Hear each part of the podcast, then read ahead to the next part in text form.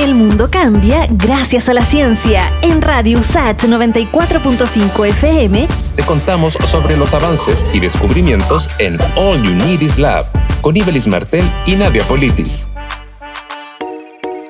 La astrofotografía convoca seguidores en todo el mundo y busca retratar planetas, estrellas o constelaciones. Desde Guatemala conversamos con el fotógrafo Iván Castro, quien además participó recientemente con el equipo que llevó el primer satélite guatemalteco al espacio. El Quetzal 1, el primer satélite guatemalteco, fue diseñado por muchas personas, entre ellos ingenieros, profesores, pero sobre todo por alumnos de la Universidad del Valle de Guatemala y pues a mí me invitaron como asesor para la parte fotográfica. El satélite Quetzal 1 fue lanzado al espacio con un sensor óptico compuesto de una cámara monocromática. Sin embargo, en la Tierra, advierte Iván Castro, cualquier persona puede tomar fotografías del cielo nocturno considerando algunos aspectos. Cualquier cámara es perfecta si se sabe utilizar, incluso la de un celular, pero siempre es bueno tener una cámara con funciones manuales porque esto va a permitir tener mucho más el control. El uso de un trípode para nuestras cámaras es fundamental para realizar astrofotografía.